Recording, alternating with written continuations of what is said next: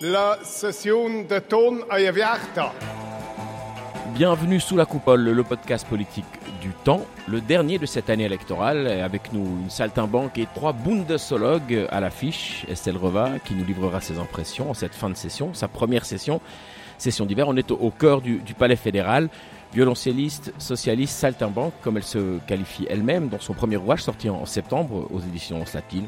Peut-être une idée de, de cadeau. On fera le point sur sa première session avec elle et puis ensuite nous allons accueillir Marcus Effliger, correspondant du Tag Sanzeiger, journal Zurichois, Nicole Lamont, chef de la rubrique suisse du Temps et Vincent Bourquin, membre de la rédaction en chef du Temps également, trois bundesologues qui joueront les radiologues du Conseil fédéral, six membres réélus et un petit nouveau, Beat On les passe en revue pour vous servir Romain Cliva sous la coupole. C'est parti. Estelle Reva, bonjour. Bonjour. Nicole Lamont, bonjour. Bonjour. Estelle Reva, on arrive au terme de cette première session. Peut-être question assez générale, comme musicienne, à quoi ça ressemble une session? Alors je dirais que ça ressemble assez à un prélude des fugues de Bach parce qu'il y a le côté euh, effervescent, improvisé, il y a le côté aussi euh, très euh, chorégraphique, je dirais millimétré qui tient compte évidemment de stratégies qui sont pas toujours visibles au premier coup d'œil.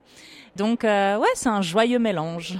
Un joyeux mélange, est-ce que vous vous imaginez par exemple tout d'un coup vous être le facteur qui ouvre une grosse jam session en, perturbant le jeu Il faut savoir être créatif en politique et euh, ça je me réjouis de pouvoir euh, mettre euh, ma créativité au service de la culture, des droits des femmes, d'une intelligence artificielle, au service des droits humains. Je pense qu'on a plein d'enjeux très importants qui s'ouvrent à nous et cette créativité, bah, c'est celle qui permet parfois de débloquer une situation qui semble un peu cristallisée. On va évoquer ces questions plus politiques tout à l'heure, mais peut-être une question de d'intégration ici. Il y a des systèmes de mentees, hein, de, de, mentors pour les petits nouveaux. Est-ce que vous avez quelqu'un qui vous accompagne ou il n'y a pas ce système qui est prévu Ici, on a un, système de marrainage ou parrainage. Moi, c'est Valérie Piller-Carrard qui est ma marraine.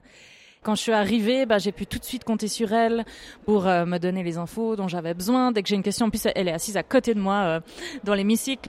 Puis je dois dire franchement que dans la fraction, il y a énormément de personnes qui sont bienveillantes, qui sont à disposition. Moi, j'ai eu la chance de pouvoir directement travailler sur une motion, ce qui m'a permis euh, d'apprendre la technicité du travail parlementaire en faisant, en mettant les mains dans le cambouis. Et c'est vraiment ouais, quelque chose d'important de, pouvoir se référer à des gens plus expérimentés pour simplement voir où on va. Nicole Lamont. Vous êtes très studieuse, vous entrez tout de suite dans le vif du sujet du travail que vous avez à faire ici, mais vous êtes concertiste, il y a aussi le public euh, dans un concert. Ici aussi, il y a quand même tout un public. Vous êtes très observé par les médias, par exemple. Ça, c'est quelque chose que vous assumez avec plaisir ou bien c'est déjà quelque chose de lourd pour vous? Non, bah, j'assume avec plaisir. Moi, je crois que mon élection, c'était aussi important de pouvoir parler du fait que je représentais une sorte de symbole, la simple citoyenne qui peut accéder à la Chambre du peuple, aussi probablement une des premières euh, artistes de l'histoire à pouvoir accéder au Parlement. Donc je pense que c'est assez normal que les médias euh, aient été attentifs à cela. D'ailleurs, il n'y a pas que les médias suisses, il y a eu beaucoup de médias étrangers. Et euh, je l'ai fait avec plaisir. Après, je pense qu'il faut vraiment garder la tête froide, comme quand on est sur scène. En fait, la réalité du travail que je fais en tant que violoncelliste, c'est énormément d'heures de travail pour arriver à l'objectif qui est le moment du concert. Mais en politique, c'est pareil. Il y a énormément de travail qui est invisible, si j'ose dire, pendant des mois, peut-être probablement des années, pour finalement arriver à un résultat concret qui va dans la bonne direction. Et à ce moment-là, ben, c'est bien de communiquer parce que ça fait aussi partie de notre travail. Quoi. Les gens nous ont élus pour qu'on bosse. C'est normal qu'ils aient aussi un retour. On va parler ensuite des commissions dans lesquelles vous êtes, parce que là, c'est là que vous allez vraiment pouvoir faire ce Knochenarbeit, comme on dit, hein, le travail concret et de terrain. Peut-être une dernière question d'impression générale. Qu'est-ce qui vous a le, plus surpris dans le fonctionnement, dans les bâtiments, ça peut être sur le plan humain, sur le plan technique? Quelle est la chose où vous vous êtes dit, ah, oula, ça, je ne m'y attendais pas? Je crois que c'est le rapport avec les lobbies. Dès le lendemain de mon élection, j'ai déjà reçu vraiment des centaines de mails euh, de lobbyistes qui m'invitait à des soirées, à des conférences, etc. Voilà, on, reçoit un certain nombre de courriers aussi papier, qui fait qu'il faut pas oublier de vider la boîte aux lettres chaque jour. Et puis ça va jusqu'à vraiment des courriers qui sont euh, déposés sur notre pupitre dans la salle. Et ça, je trouve que symboliquement, ça va vraiment pas, parce que effectivement, on traite de sujets extrêmement divers et variés, souvent très techniques, et donc évidemment qu'on a besoin d'avoir certains éléments qui nous permettent d'appréhender un sujet de manière adéquate. Donc que ces lobbies soient à notre disposition si on a besoin d'informations supplémentaires, je trouve ça extrêmement euh, profitable. Mais je trouve que ça va trop loin parce que l'hémicycle, c'est là où on vote. Et quand on commence à recevoir des cadeaux dans cette salle ou à recevoir des recommandations de vote euh, où il y a le numéro de l'objet et ensuite euh, recommandations acceptées ou refusées, je trouve vraiment que ça va trop loin. On a recommandations et cadeaux ensemble Ah, tout, tout en même temps. On a une fourchette à fondue une fois. Est-ce que c'est pas la face B du, Parlement de milice Le jour où vous êtes politicien professionnel, sans doute que les lobbies seront plus éloignés. Ça, je sais pas. Je pense qu'évidemment que chacun a son libre arbitre et peut décider ou pas d'ouvrir ses lettres, de suivre ou pas ses recommandations. Moi, je décide de pas ouvrir ces lettres, de m'informer par moi-même si j'ai besoin d'informations. Et je pense qu'il y a plein d'autres collègues qui font la même chose que moi. Mais encore une fois, je pense que les lobbies sont très importants. Faire de la sensibilisation, c'est bien. Je l'avais d'ailleurs moi-même fait par rapport à la culture. Il y a, on traite, comme je le dis, de beaucoup, beaucoup de sujets très techniques où il y a des enjeux qui sont importants. Une fois qu'on fait une révision d'une loi, eh ben, c'est difficile d'y revenir juste après. Donc, il vaut mieux quand même avoir bien calculé son coût et puis apprécier tous les enjeux parce que des fois, on change juste un petit truc, mais ça a des conséquences bien plus loin qu'il est difficile de voir quand on n'est pas spécialiste du sujet. Donc qu'il soit dans les pas perdus, euh, ça ne me dérange absolument pas. Par contre, je trouve que d'aller jusqu'à donner spontanément des recommandations de vote alors qu'on n'a rien demandé, ça dépasse les bornes. Estelle Reveil, il y a pas mal d'élus ici qui ont déjà fait des camps d'entraînement, c'est-à-dire les grands conseils. Vous, vous avez fait plusieurs répétitions générales, c'était pendant le Covid. Vous arrivez ici bien armé et vous vous dites, tiens, je connais déjà un peu les leviers ou quand même j'ai beaucoup à apprendre? On a toujours beaucoup à apprendre, mais le Covid, pour moi, ça a été un terrain d'entraînement extrêmement profitable puisque j'ai pu vraiment faire le premier téléphone à un parlementaire, ensuite suivre comment est-ce qu'on pouvait rajouter un article de loi dans la loi Covid et puis après, bah, il fallait passer les commissions, créer des majorités. On a quand même dû passer par sept commissions, les deux plénums. Ensuite, euh, suivre la mise en ordonnance, consultation dans les cantons, majorité au Conseil fédéral. Puis, je suis allée jusqu'au référendum, puisque euh, quand même, il y a eu un référendum sur cette mouture de la loi Covid. J'ai d'ailleurs été défendre euh, cette mouture de la loi infrarouge. S'en est suivi des menaces. Donc, quelque part, j'ai vraiment pu suivre toute l'évolution du parcours d'une loi. Et ça, je pense, ça m'est très profitable. Après, ça reste qu'un exemple. Et évidemment que les déclinaisons les nuances en politique sont très importantes. C'est comme en musique. Le timing aussi, l'appréciation du moment où c'est vraiment comment dire, l'instant où il faut accélérer, au contraire, là où il faut plutôt disparaître et rester dans l'ombre. Donc, euh, j'ai évidemment beaucoup à apprendre, mais je peux pas dire que je me sens perdue. En fait, bien au contraire, j'arrive à me raccrocher à un certain balisage d'une situation que j'ai déjà vécue. Nicolas Lamont. Vous avez fait une, euh, un entraînement euh, tout à fait intéressant sur une matière particulièrement excitante avec le Covid, un cours accéléré. Ici, euh, au Parlement, ça risque assez souvent d'être beaucoup plus ennuyeux. Et avec la discipline à laquelle vous vous astreignez, ces moments d'ennui, comment vous allez les gérer? Ça vous fait envie ou vous risquez d'être lassé après deux ans? alors, je pense pas que je vais être lassée parce que je me suis engagée avec euh, certains buts en tête. Je pense notamment à la défense des actrices et acteurs culturels. C'est vraiment le moment d'avoir un filet social en Suisse. En 2000, donc il y a 23 ans, tous les pays qui nous entourent avaient déjà une solution, une disposition spéciale dans euh, le droit des assurances sociales. En Suisse, c'est toujours pas le cas, donc il faut vraiment travailler sur ce dossier. Euh, la question des droits des femmes, bon, on voit à quel point il faut encore euh, travailler pour faire évoluer les mentalités, la relation avec l'Europe. Je veux dire, moi, j'ai étudié en France, en Allemagne, j'ai une relation avec l'Europe qui est étroite puisque je travaille la moitié du temps euh, dans des pays européens. Et puis l'intelligence artificielle, euh, bah, je suis encore jeune, j'ai 34 ans et je pense qu'on est à un tournant. Soit on utilise l'intelligence artificielle pour renforcer les droits humains, soit en fait on va reculer de plusieurs kilomètres qui ont été pourtant durs à gagner. Je pense notamment en termes d'égalité. Quand on fait une recherche sur Google, c'est pas encore l'intelligence artificielle et pourtant l'algorithme fait que les femmes disparaissent des résultats de recherche. J'avais cherché des citations pour mon livre et alors pour trouver des citations de femmes simplement dans l'histoire de l'art, c'était extrêmement compliqué. J'ai mis plus de deux semaines à essayer de contourner l'algorithme et c'est là que j'ai pris conscience qu'on n'était pas encore en train de parler d'intelligence artificielle pour euh, un recrutement ou pour une gestion de personnel et déjà il y avait une discrimination euh, finalement qui serait jamais acceptée si on parlait pas d'un algorithme qui est impersonnel et qu'on peut pas euh, un petit peu remettre dans le droit chemin de façon directe. Et c'est le rebat quand on arrive dans un groupe parlementaire on choisit pas sa place, c'est comme dans une classe. Hein. Et après, il y a les commissions. Puis les commissions, évidemment, ça c'est le but que tout le monde a, la bonne commission. Ça s'est bien passé pour vous ou vous vous êtes retrouvé à la commission de rédaction par exemple? Ça s'est très bien passé puisque mon premier choix était euh, la VBK et c'est la commission qui s'occupe de la culture et j'ai eu la VBK. Vous avez déjà les acronymes en allemand donc hein, ça c'est le VAC pour l'économie. Bon, c'est vrai qu'ici, euh, on parle beaucoup allemand. non, mais j'ai eu la chance quand même d'être euh, six ans à Cologne, de faire deux masters en allemand à l'époque où il n'y avait pas d'IPL. Donc, euh... VBK, vous avez appris ici, ça, ça existe nulle part. Non, VBK, j'ai appris ici. mais donc VBK, Comment oui, vous avez ça, fait? J'ai fait comme tout le monde, c'est-à-dire qu'on devait euh, ranger les commissions dans notre ordre de préférence. J'ai mis la VBK en premier. Je pense que le fait que je sois une artiste, que cette commission s'occupe de la culture. Pendant le Covid, j'avais aussi travaillé euh, en lien avec la VBK. Ben, peut-être que ça a parlé en ma faveur. Ouais, disons que si on était capitaliste, on dirait que c'est une allocation optimale des ressources. C'est juste, Nicole Lamont? C'est tout à fait ça. Bah, c'est le bon endroit pour vous et puis euh, vous allez voir si. Euh, mais vous allez aussi euh, vous rendre compte que tout le monde n'est pas autant calé que vous en culture et, vous frotter à, au Parlement de milice, à des gens qui sont là et qui commencent à appréhender la matière à partir de zéro. Donc il faudra aussi s'accommoder de l'altérité, on va dire. Bien sûr, mais c'est aussi ce que j'ai fait pendant le Covid, puisqu'il y avait énormément de préjugés de représentations complètement erronées de qu'est-ce qu'un artiste, quelle est la réalité d'un artiste. Donc on va travailler sur ça. Nicole Lamont évoqué cette question de l'altérité des autres. C'est un jeu collectif et individualiste, hein, euh, la politique, comme en musique, comme dans le sport. Et là, il y a des gens qui vont vouloir jouer des coudes. Et avec le temps, ce qu'on constate, c'est qu'on est un petit peu dans une logique de campagne électorale permanente. Chacun cultive son réseau, cultive ses réseaux sociaux. Ça se développe de plus en plus. Est-ce que là, vous avez quelques craintes de ne pas assez occuper le terrain? Pas du tout. Comme je l'ai dit, je me suis engagée en politique pour défendre des causes qui finalement sont assez précises. Je crois que dans la campagne, été assez claire parce que je suis restée sur ces thématiques qui n'étaient pas forcément, euh, disons, les mieux placées dans le ranking euh, des thèmes qu'il fallait aborder pendant la campagne. Et j'étais d'ailleurs très fière de ça parce que du coup, les gens euh, ben, savaient pourquoi éventuellement ils allaient voter pour moi. Donc, euh, je vais évidemment m'employer à rester sur cette ligne. Il faut quand même s'imaginer que moi, j'ai une carrière artistique euh, bien développée. Je m'épanouis pleinement grâce à mon violoncelle. Donc, la politique, voilà, c'est un engagement de cœur, mais c'est vraiment pas pour rechercher de la notoriété ou de la visibilité.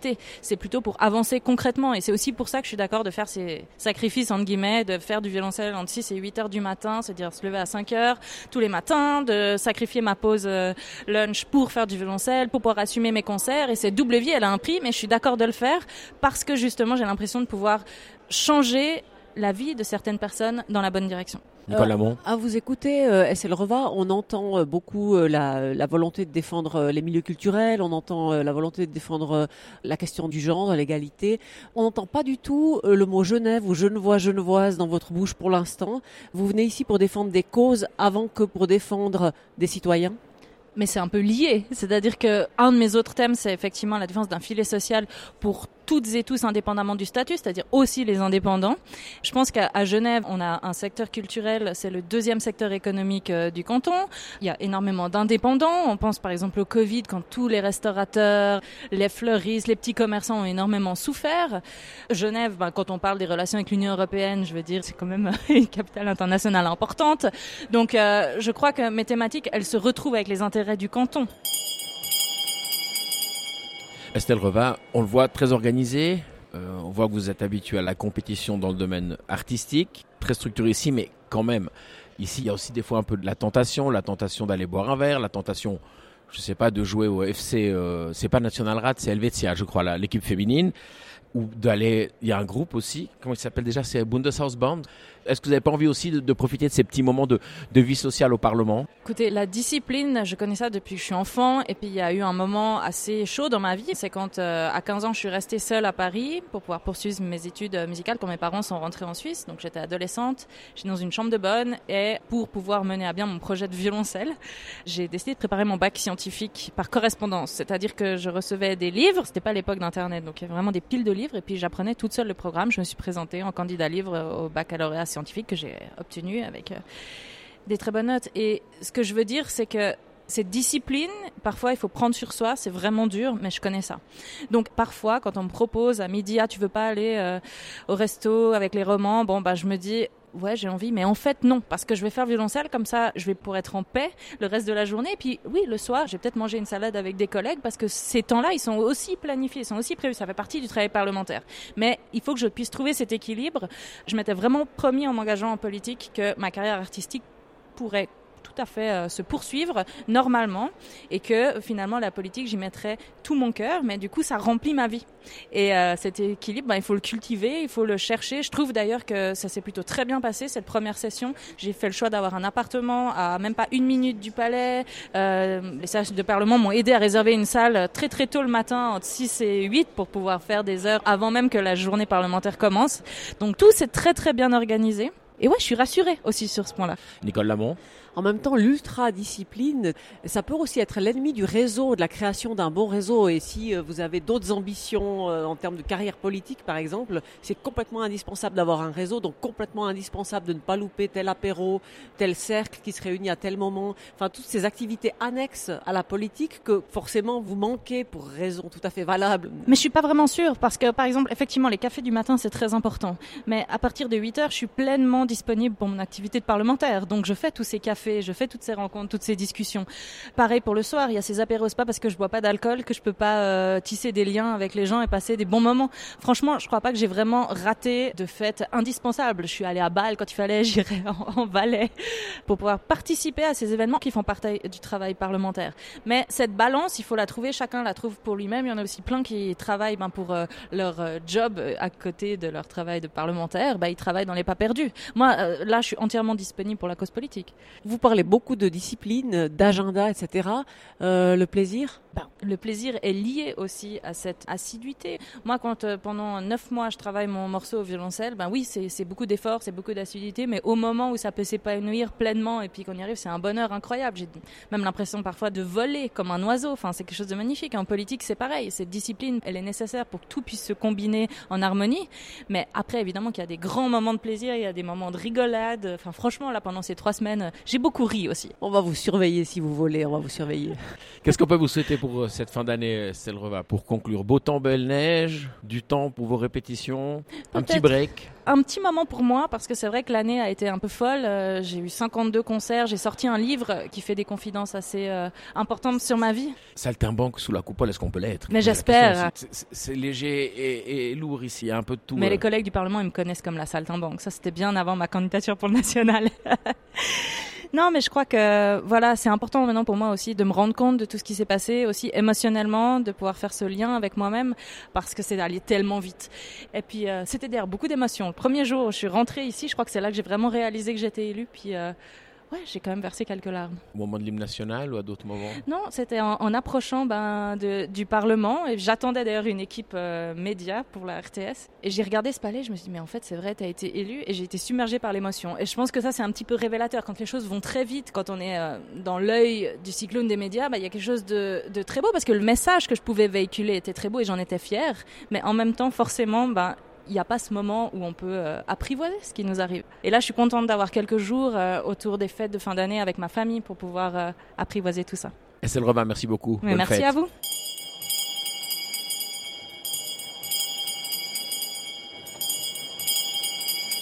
Marcus Effliger, Nicolas Lamont, Vincent Bourquin, on vous retrouve euh, à Berne, au Palais fédéral, précisément vraiment sous la coupole, à quelques mètres des trois Suisses. Marcus Effliger, correspondant du Tagesanzeiger euh, au Palais fédéral. Nicolas Lamont, chef de la rubrique suisse du Temps. Et Vincent Bourquin, membre de la rédaction en chef du Temps aussi. Bonjour tout le monde. Bonjour. Bonjour.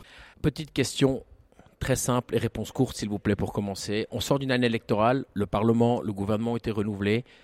Quel est le moment, quelle est l'image que vous garderez en tête, Nicolas Lamont pour moi, le choc de la semaine passée et donc de l'année a été vraiment l'annonce du changement de département d'Elisabeth Baumschneider pour le département fédéral de l'intérieur. J'étais tout à fait stupéfaite par cette annonce et honnêtement très très déçue que le collège laisse faire une chose pareille. Ils auraient dû lui dire non, tu ne pars pas. Je pense qu'ils auraient pu lui dire non. En tout cas, ça doit être des considérations politiques qui président au changement de département et en aucun cas des considérations personnelles. On va revenir là-dessus, euh, sur les, différents conseillers fédéraux, pour se projeter un peu sur la législature. Marcus Effliger, pour vous, quel est le moment fort ou l'image forte de cette année pour moi, c'était le deuxième tour des élections au Conseil euh, aux États et la claque qu'a pris l'UDC qui avait gagné au national au premier tour et la taille de cette claque, ils ont perdu vraiment tout, presque sauf au dessin, ils ont perdu tout. Et ça, ça m'a surpris et c'était quand même un moment fort aussi. C'est un retour de balancier, de modération ou comment vous voyez les choses? Ça différencie un peu parce que après le national, c'était clairement l'UDC qui était le grand gagnant de, de ces élections après le deuxième tour pour les États, c'était plus nuancé. Là, c'était le PS qui avait gagné plus fort qu'on avait pensé. Donc pour moi, maintenant, il y a vraiment les deux grands vainqueurs, c'est l'UDC et le PS, un peu ex aequo, je dirais, après les deux tours. Vincent Bourquin pour moi, c'est la très grande tension qu'il y a eu autour euh, de la succession euh, du président actuel de la Confédération. On savait que Beat Jans était le grand favori, mais on s'attendait pas à cette tension avec euh, le très très bon score de Daniel Josic, avec le fait aussi que finalement peu de socialistes ont soutenu les Verts. Et il y a une tension qui était franchement assez inimaginable avant. Et on sentait vraiment qu'il y a quelque chose qui se passait et que pour les prochaines années aussi, cette élection va changer des choses. Ça veut dire qu'il y aura une deuxième mi-temps entre les deux grandes composantes de la gauche? Oui, j'ai l'impression que les tensions vont être encore vives ces prochains temps entre les socialistes et les Verts. Et puis il va y avoir aussi une deuxième mi-temps qui a déjà été annoncée lors des prochaines successions, par exemple celle de Guy Parmelin du côté de l'UDC. Un autre élément pour terminer sur cette session, une des questions, elle a été évoquée par Vincent Bourquin sur le vote pour M. Jans ou pas, pour le candidat vert ou pas, c'est la question des tickets officiels ou pas. Plusieurs personnes disent Ah, les tickets, c'est fini. Les tickets, longtemps, ça n'a pas existé. En 73, trois candidats officiels, pas un seul élu. Samuel Schmitt, pas candidat officiel, élu. Donc les partis jouent un peu quand ça les arrange avec cette histoire de tickets. Est-ce que pour vous, Nicole Lamont, les tickets, c'est fini? Non, je pense que les tickets vont rester, puis que c'est une chose assez euh, légitime à la fin parce que les partis doivent garder une certaine force dans le jeu politique. Et si vous enlevez ces tickets, eh bien, ça laisse à l'appréciation de chacun des 246 votants euh, de façon très très individuelle le choix de choisir une personne même qui serait euh, sur une ligne très très marginale du parti, auquel cas euh, aussi la cohésion au niveau du Conseil fédéral peut être mise en danger. Donc je pense que ça garde en tout cas son importance que chaque parti puisse proposer deux ou trois de ses candidats préférés pour la fonction suprême. Est-ce qu'il n'y a pas un risque quand même On est dans une assemblée au suffrage universelle, les parlementaires sont libres. Cette partitocratie, comme on dit en Italie, donc vous votez, puis à la fin vous décidez de rien. C'est quand même les partis qui, qui orientent beaucoup, beaucoup, beaucoup le débat. Est-ce que ça, ça ne vous choque pas, Nicolas Non, parce que chacun des 246 peut s'exprimer au sein de son groupe parlementaire et à lui d'influer sur le jeu du parti pour avoir du poids. Euh, non, moi je suis tout à fait euh, contente avec le système actuel. Une fois Encore une fois de plus. Oui. Marcus Effeger, partitocratia ou pas? Évidemment, il y a cet élément-là. Et pendant ces élections, on a vu un grand unbehagen, je sais pas. Un, malaise. Un malaise dans plusieurs partis, beaucoup de parlementaires. On a vu cette unbehagen, cette mal à l'aise avec les sept en toit pour le candidat sauvage PS euh, Daniel Josic. Donc, est-ce que le système ou la doctrine des tickets va tomber la prochaine fois? Ça, on va voir après la démission de Guy Parmelin. Ça dépendra fortement des candidats UDC à ce moment-là. Et imaginons un ticket UDC Thomas Sechi et Martulo Blocher ou Roger Krüppel, un ticket de ce genre-là, là, on va voir. Et avec les 73 pour Josic, les bourgeois et surtout l'UDC a donné le prétexte mercredi passé pour les autres partis à ce moment-là de peut-être ne pas élire le ou les candidats officiels UDC. Vincent Bourquin, est-ce que les tickets c'est fini? Je pense que c'est pas totalement fini, mais moi je serais pour un élargissement des tickets. Par le passé, il y a souvent eu des tickets à plus. Hein. Il y a eu des tickets à 3, il y a même eu euh, des tickets à 6 une fois du côté du, du centre. Et j'ai l'impression que ce ticket à 2, c'est beaucoup trop euh, réducteur. Ça veut dire qu'on essaye un peu d'imposer fortement euh, le candidat, alors que finalement, ben, le système fait que ce sont effectivement pas les partis politiques qui décident.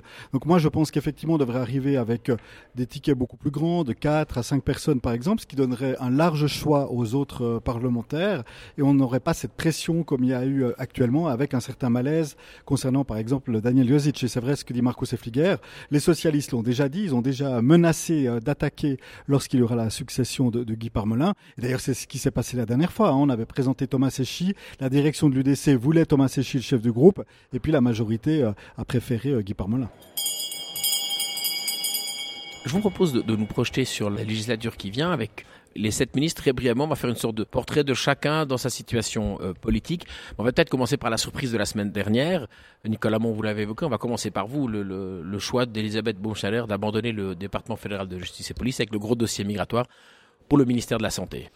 Je pense qu'Elisabeth Baumschneider était coincée au département fédéral de justice et police avec le dossier asile, qu'elle a pris beaucoup de critiques sur elle, mais en même temps, pour moi, ce n'est pas du tout une raison suffisante pour changer, parce que quel changement? C'est un socialiste pour un socialiste, tant au DFJP qu'au DFI, et en cela, pour moi, c'est un peu une prise en otage des institutions par le Parti socialiste qui arrange ses petits pots, et c'est une désertion pour moi, et c'est une lâcheté aussi. Vincent Bourquin, votre supérieur hiérarchique n'est pas d'accord. Non, je suis absolument pas d'accord. C'est tout à fait normal qu'Elisabeth Baumschneider profite de cela pour aller euh, du côté du, du DFI. C'est sa seule chance de changer de département.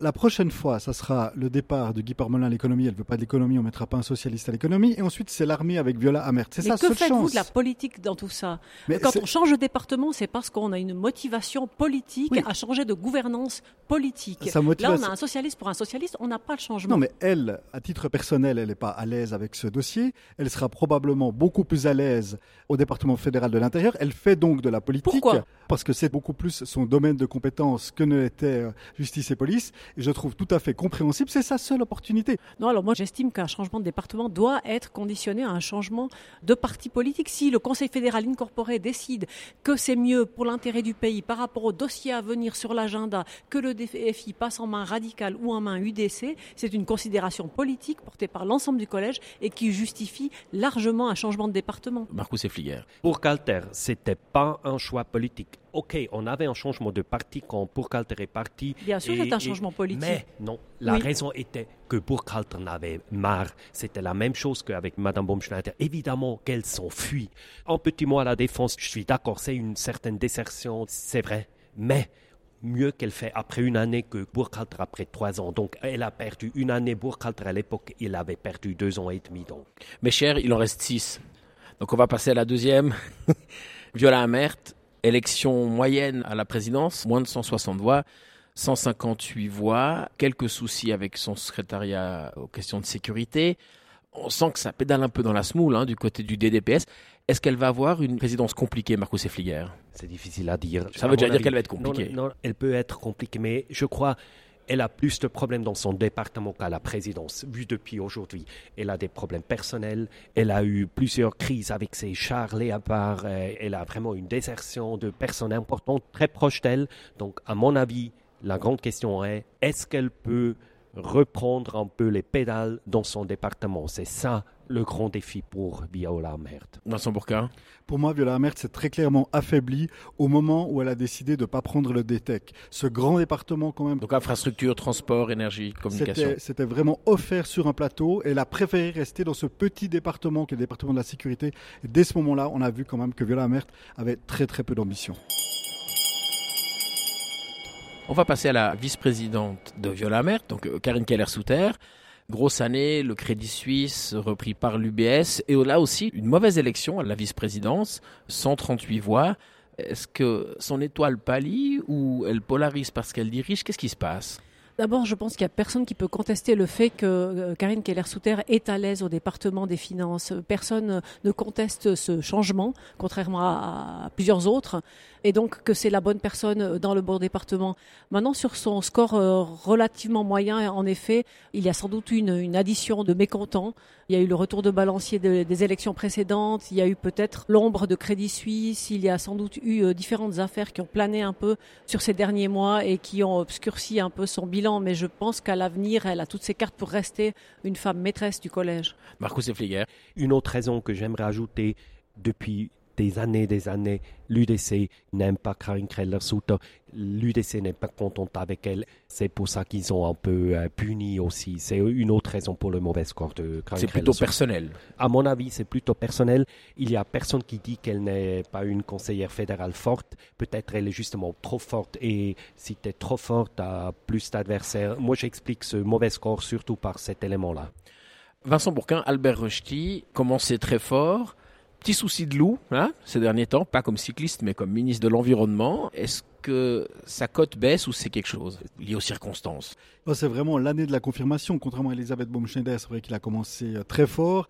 Il s'est vraiment montré homme de compromis aussi sur euh, les questions énergétiques, sur les questions routières, sur les questions euh, ferroviaires. Et il y a effectivement ce dossier loup dont vous parliez, où probablement il y a un peu de précipitation.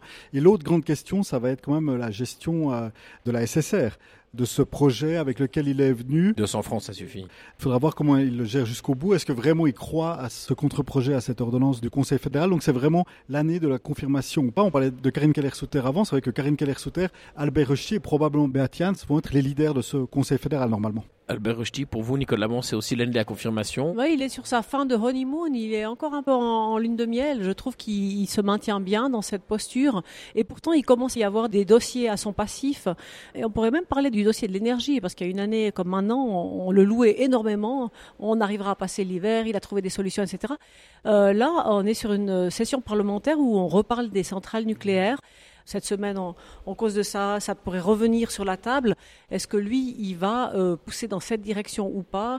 On l'a vu à la COP, plutôt emprunté. Il n'a pas été souverain à la COP. Hein, euh, il n'a pas passé pour le ministre le plus actif ou le plus euh, motivé pour la transition énergétique pour un environnement plus propre. Donc, je pense que l'étoile commence à pâlir. On verra les prochains mois. Marcus Effliger. Le loup, à mon avis, c'est vraiment un sujet secondaire. Il a fait ses amis avec les paysans, avec les valaisans, mais... Mais honeymoon terminé ou pas? ça se décidera lors du vote sur euh, la loi énergétique qu'on va voter pendant cette année. Il y a un référendum.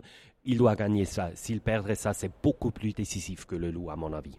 Et les centrales nucléaires, c'est pas la question décisive parce que les majorités sont en train de basculer ici sans Albert Rusty. Il n'a pas à brûler ses mains avec le nucléaire. C'est le Parlement qui va faire à sa place.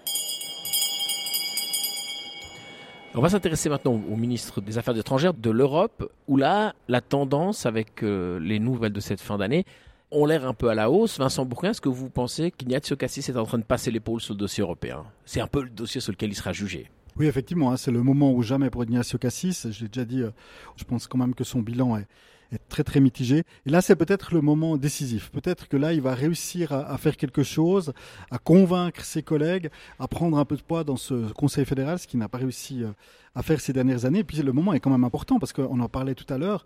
Je pense pas qu'Ignacio Cassis va pouvoir partir avant 4 ans parce que ça serait beaucoup trop dangereux pour le siège du, PLR. Donc il doit maintenant se renforcer. Si effectivement il arrive à trouver un accord à l'interne, hein, parce que c'est surtout à l'interne que ça va être très très important sur le dossier européen, il peut peut-être sauver son bilan politique. Nicole Lamont, vous pensez aussi que ça peut le relancer? Ça doit le relancer parce que c'est vrai que sur euh, le dossier ukrainien, sur le conflit au Proche-Orient, c'est vrai que partout où on attend le ministre des Affaires étrangères très rapidement et de façon euh, très profilée, euh, eh bien il n'est pas venu ou il est venu trop tard ou il est malvenu. Donc là, effectivement, euh, l'Union européenne, c'est son grand dossier. C'est lui le leader. Autour de lui, euh, il a les, chefs de justice et police et de l'économie qui sont quand même euh, sur des vitesses moindres. Donc, s'il arrive à convaincre le peuple, parce que c'est bien le peuple qu'il s'agira de convaincre, il aura bien fait d'être élu au Conseil fédéral. Marcus Fleguer, est-ce que c'est mieux parti cette fois sur le dossier européen? Rappelons que l'ancien dossier, il l'avait récupéré. C'est pas lui qui avait commencé les tractations sur l'accord institutionnel. Est-ce que cette fois, c'est mieux parti parce qu'il était là de A? Est-ce qu'on va arriver à Z? C'est certainement mieux parti, mais franchement, aujourd'hui, je me permets pas de pronostic c'est quand même un long chemin. Je ne peux pas dire aujourd'hui s'il va réussir ou pas, mais je suis d'accord avec l'analyse pertinente de Madame Lamont. Qu'est-ce que je pourrais ajouter? Vous réconciliez en fin de discussion, mais quand même, on, voit une différence de débat en Suisse allemande et en Suisse romande sur les questions européennes. En Suisse alémanique, on a l'impression qu'on rentre plus dans les détails institutionnels. En Suisse romande, c'est plus une question de principe. On est plus précis, nous, les Allemands. Plus précis. non, vous, vous perdez plus dans les détails. Il y a deux interprétations possibles. Étant binational, j'ai le droit de le dire. Avant-dernier conseiller fédéral, Vincent Bourquin va évoquer rapidement Guy Parmelin, en place depuis un certain temps, il a déjà fait une présidence. Est-ce qu'il va terminer la législature pour vous? Je pense que non. Je ne pense pas que Guy Parmelin va aller au bout de cette législature. La grande question pour lui, c'est un peu aussi sa succession, parce que je pense que Guy Parmelin aimerait absolument qu'un roman, ou plutôt une romande, hein, en l'occurrence Céline Baudru, puisse lui succéder. Et il sait très très bien que ça va être très difficile de faire cela, donc je pense qu'il va attendre encore un peu un moment pour voir si effectivement il y a des chances qu'une romande lui succède. Il a une deuxième présidence, et en quelle année? Il est euh, dans la présidence en 2027. 2026, Vincent. 2026, autant pour moi. C'est la première fois de ma vie que je corrige Vincent Bourquin.